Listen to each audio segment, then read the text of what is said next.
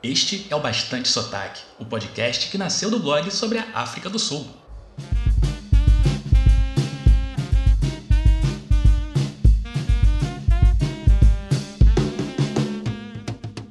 Moluene, bem-vinda e bem-vindo ao episódio 1 do Bastante Sotaque.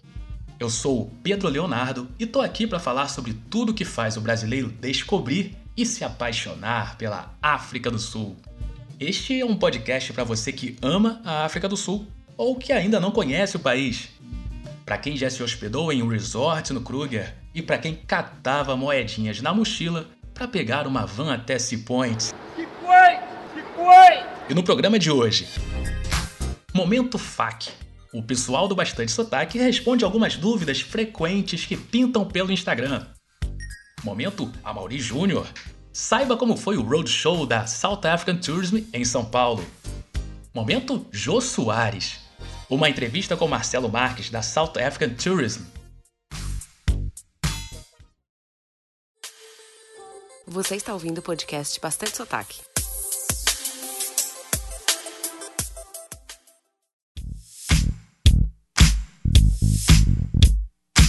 Como é o primeiro episódio, eu acho legal contar rapidinho a história do blog e de quem escreve nele. Eu sou jornalista, moro no Rio e já fui cinco vezes para a África do Sul. Embora muita gente mande mensagens para mim usando o plural, a equipe do blog é composta por um total de uma pessoa. Tudo começou há um tempo atrás, em agosto de 2011, lá no meu intercâmbio na cidade do Cabo uma época em que as fontes de informação sobre a África do Sul eram comunidades do Orkut e o blog do Rodrigo Coelho dentro do site do jornal Hoje. O primeiro grupo de Facebook do assunto só foi criado depois que voltei. E nada de Instagram, WhatsApp. Essa foi a minha principal motivação para criar o blog: ajudar quem viajaria depois de mim. Oito anos depois, quem diria, aqui estamos.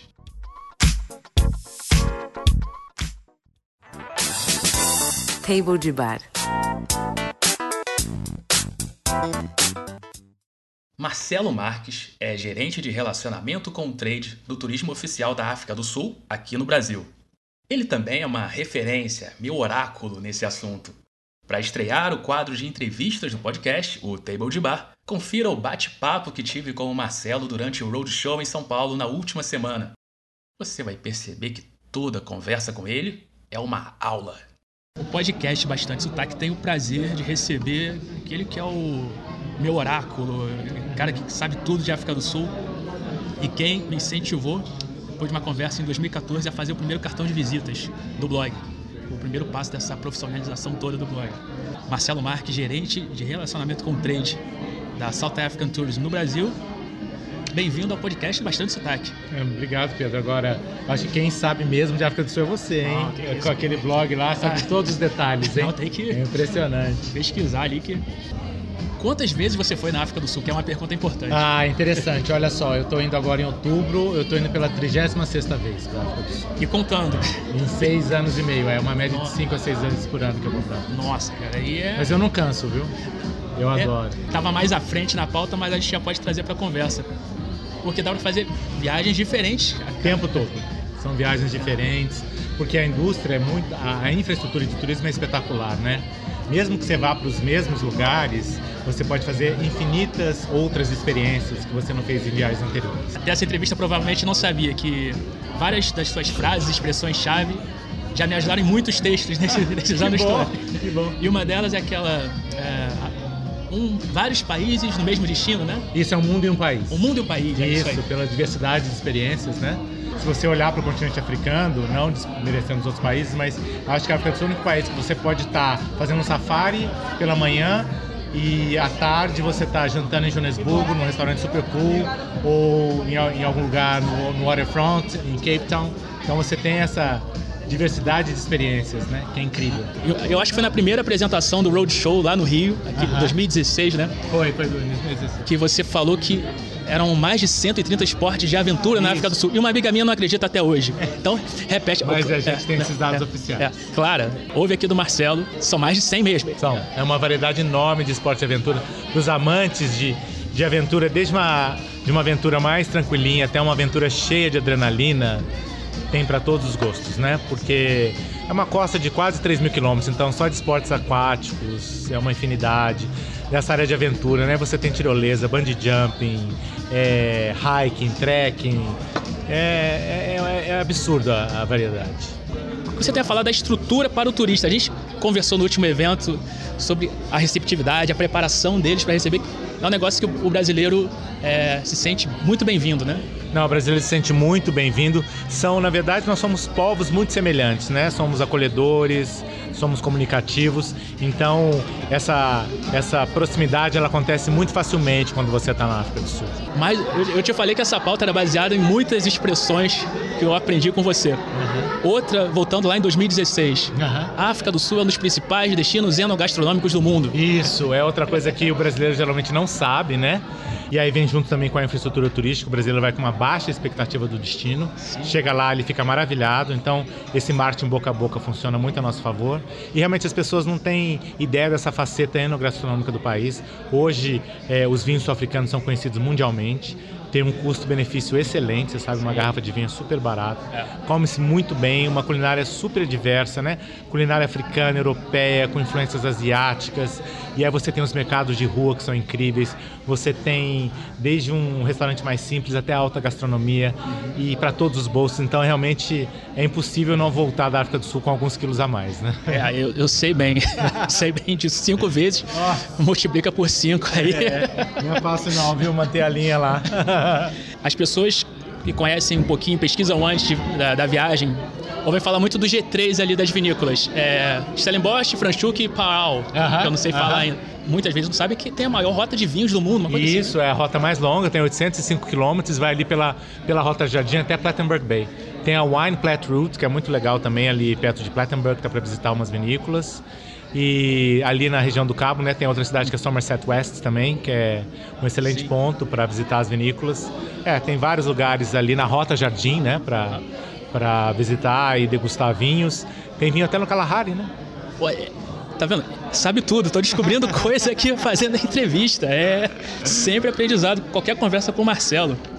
Outra frase que já me ajudou muito, já usei vários posts, já usei em vídeo, já usei Instagram, que a África do Sul é um destino gentil com os bolsos brasileiros. Super gentil, né? A começar que hoje um dólar tá, volta por, é, tá por volta de quatro rands, né? Então pensa bem que a relação é ao contrário do que é com os Estados Unidos, né? Ah, que um dólar vale quatro reais. Então você já tem essa realidade de saber que na África do Sul o real tem um peso forte, né? Então assim é, você sabe, você morou lá, você sabe que fazer uma refeição é barato, Sim. os passeios são baratos. É... Então, assim, esse custo-benefício em tempo de dólar a 4, quase 4,50, né? E euro a 5 e tanto, é um chamativo muito grande, né? Você não tem. Ó, acabaram de desculpas para não viajar com essa alta, esse dólar alto assim. A gente já falou agora do custo de vida, que é um dos assuntos campeões de audiência na minha inbox e provavelmente está inbox de vocês com aí. Com certeza, que... com certeza. A pergunta de um milhão de rende eu vou deixar pro final, porque até para criar uma expectativa, porque ela às vezes eu tenho até pesadelo com essa pergunta. eu abro a minha inbox, vem essa pergunta, abro a janela, eu vejo essa Nossa, pergunta. Tô até com medo é, dessa pergunta. Não, vamos lá. É vamos é pela repetição. para terminar essa parte dos destinos na África do Sul, você que já foi para Drakensberg, já foi para Cederberg, Isso. tantos lugares que o brasileiro ainda não conhece. Qual o lugar que o brasileiro precisa descobrir fora esses hits, fora Garden Roots, fora Cape Town, fora Johannesburg? Bom, você citou, eu vou falar dos meus gostos pessoais, que eu acho que... Ah, estamos aí para isso. É, eu, eu sou mineiro, então venho das montanhas, né? Ah. E você já falou do lugar aí, eu sou apaixonado pelo Drakensberg, que ah, é essa cordilheira de montanhas, a maior cordilheira de montanhas do sul da África, ali a uma hora e meia de, de Durban. É uma outra África do Sul, é uma África do Sul de montanhas, de lagos espelhados. No inverno, em algumas regiões, chega até nevar. Sim. Então é muito lindo. O Cederberg, que você falou que está tipo, três horas e meia, quatro horas da cidade do Cabo. O deserto do Kalahari, que é incrível, né? As pessoas vão muito pouco naquela região ali, Sim. na fronteira com Namíbia, Botsuana. Tem lá o Halahadi Transfrontier National Park, que é uma joia, né? Sim, conheci na assim, Indaba o pessoal do Transfrontier. É. Ele gostava da, do jeito poético que eles vendiam o lugar. Ah, você, eles misturavam os sentidos, saborear as estrelas. Era, era coisa nesse sentido, não, que misturava é um, os sentidos. É, não, e é um céu estrelado maravilhoso, né? Outra região que eu adoro, de novo, lembra muito o que é a nossa Minas aqui no Brasil, é a região do Caru.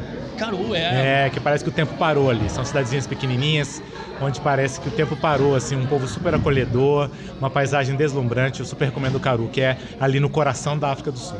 E para quem entende aí de música, ela aparece no clipe do Paradise do Coldplay, na parte que acho que o elefante está pedalando na estrada. Aquela Olha, parte é o Caru. Sabia, é. é que eu vi muito esse clipe quando eu voltei. Ele foi lançado quando eu voltei do intercâmbio, então. Olha só. Tava aquele lado emotivo todo, aflorado, né? Mas chega de temas leves, temas alegres, vamos para pergunta de um milhão de hands. Vamos lá.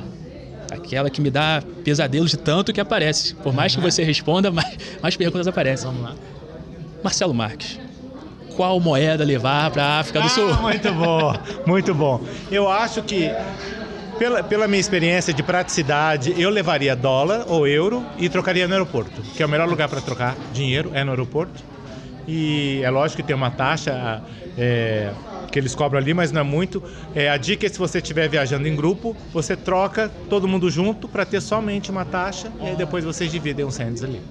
Olha aí, essa dica é de quem sabe. É a primeira vez que eu ouço essa dica. Como, eu falo, toda conversa com o Marcelo é, é uma aula. Então, por isso que ele é meu oráculo em termos de África do Sul. E foi um prazer te receber aqui no podcast do Bastante Obrigado, Sotaque. É sempre um prazer falar com você e, assim, dividir com você essa paixão pela África Não, do Sul. É, que a gente entende. Uma coisa também que é espetacular é o escritório do turismo da África do Sul aqui no Brasil, ali na Vinda Paulista, é, é um sonho. É o papel de parede que eu quero ter na minha casa. Ah, é. Tá ali atrás da minha cadeira, aquele papel Pô, de parede é lindo é, mesmo. Fantástico. Então, Marcelo, muito obrigado mesmo e tenho certeza que as suas dicas ajudaram muita gente aí. Obrigado, Pedro. Estou sempre à disposição para tirar as dúvidas aí de África do Sul. Você está ouvindo o podcast Bastante Sotaque.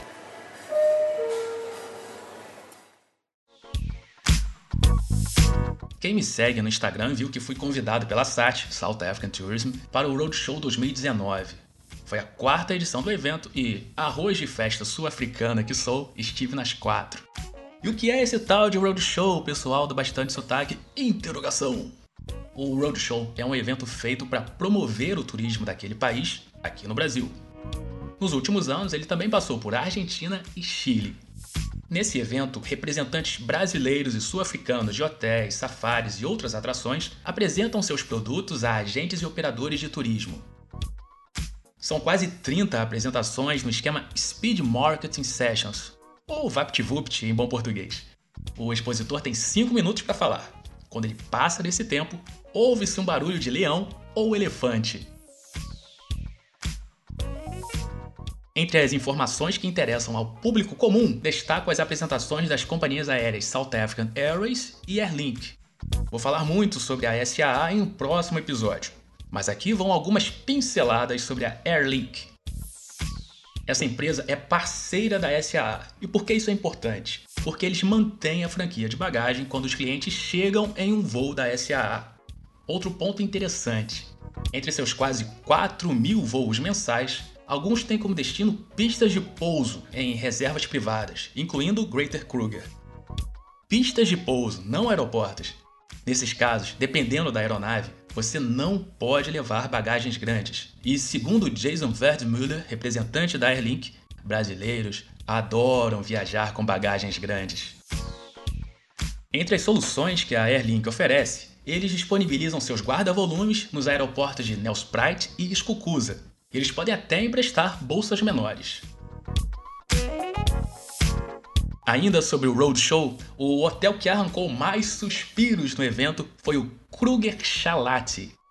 Ele chama a atenção por funcionar em um trem que fica posicionado sobre uma ponte desativada. Era nesse local, acima do rio Sabe, que os trens paravam para o pernoite nos anos 20, com os primeiros visitantes do parque.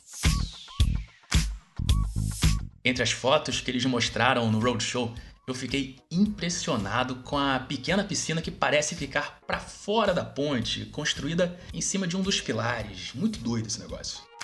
O Kruger Chalat será inaugurado em dezembro e fica junto ao Skukuza Rest Camp, onde me hospedei em 2014. E agora algumas rapidinhas para fechar o assunto Roadshow. 80% da frota da locadora Hertz são de carros automáticos.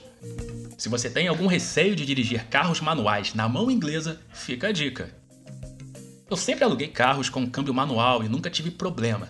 No máximo, batia o cotovelo direito na porta na primeira meia hora. O Garden Route Game Lodge é uma opção de safari na Garden Route. Segundo a proprietária Natasha Doherty, ele fica em uma região sem malária e tem os Big Five. O lodge fica a uma hora do aeroporto de George e a três horas e meia de Cape Town.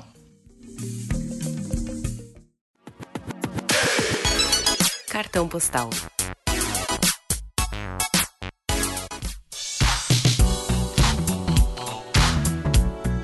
Quadro Cartão Postal é feito para ler sua mensagem, e-mail, telegrama, uma carta de amor. Nesse primeiro episódio eu vou responder algumas dúvidas que chegaram pelo Instagram, mas a ideia é que seja um espaço para troca de ideias. Até porque, entre as perguntas que chegam, muitas são sobre coisas que já estão explicadinhas no blog, no YouTube, no Instagram. Começando com o assunto Safari, arroba Navas. Para fazer Sunset Drive ou Sunrise Drive, é obrigatório estar hospedado dentro do Kruger? Olha, eu conversei com o Adriano D'Arienzo, guia brasileiro credenciado lá na África do Sul, e ele me confirmou que não dá mesmo para entrar no parque fora dos horários em que os portões ficam abertos. O parque abre às 5h30 ou 6 da manhã, dependendo da época do ano, e fecha entre 17h30 e 18h30, depende da época também. Tamires Oliveira. Como ir ao Kruger sem pagar uma fortuna na hospedagem? Pelo menos na minha experiência de 2014, fechar com bastante antecedência sairia mais barato. Como eu deixei para reservar poucas semanas antes da viagem, o preço ficou maior. E, além disso, há diversos tipos de hospedagem e eu fiquei em um bangalô de varanda fechada, que era um meio termo. Entre as opções mais baratas dentro dos camps, tem as barracas que chamam de tents. Em Escucusa, o espaço das tents ficava ao lado da tenda de refeições e de uma casinha com banheiros e chuveiros. Naturalmente, muita gente perguntou sobre safaris perto de Cape Town. Perto, perto mesmo, não tem. As opções mais famosas na região são o Aquila e o Inverdorn. Como nunca fui a nenhum deles, eu vou pedir para você que foi a algum deles, ou em ambos, para mandar um e-mail contando o que achou, se vale a pena. podcast@bastantesotaque.com. E ainda tem a opção do Garden Roots Game Lodge, que eu citei mais cedo, e o Sambona. Para saber mais sobre o Sambona, eu recomendo o um post completíssimo do blog Viagens e Vivências. Lucas Mota. O que conhecer em Joanesburgo durante uma escala de 6 horas?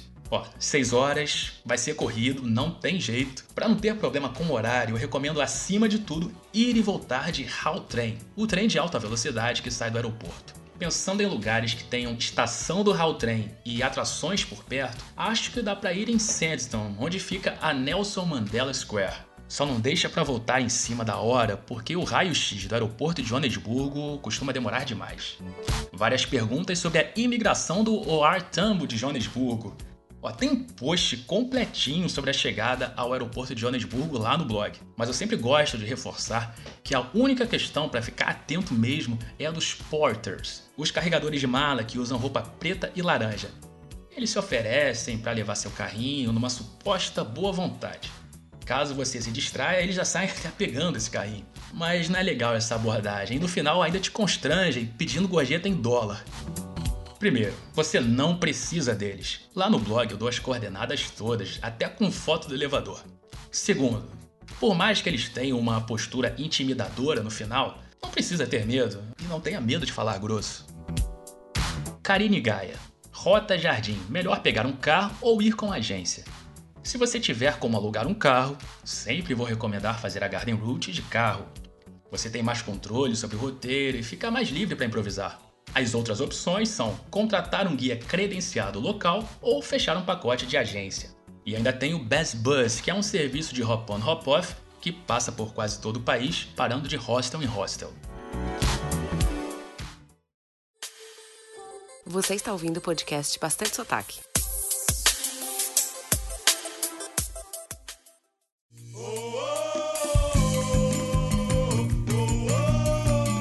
Obrigado pela paciência e pela audiência. E para saber mais sobre África do Sul, veja o Instagram e o canal do YouTube. Sem falar no blog, que tem quase 170 posts. Fale comigo pelo e-mail podcast@bastantesotaque.com. Me conta de que cidade você é, se ouviu o podcast no carro, na academia, no ônibus.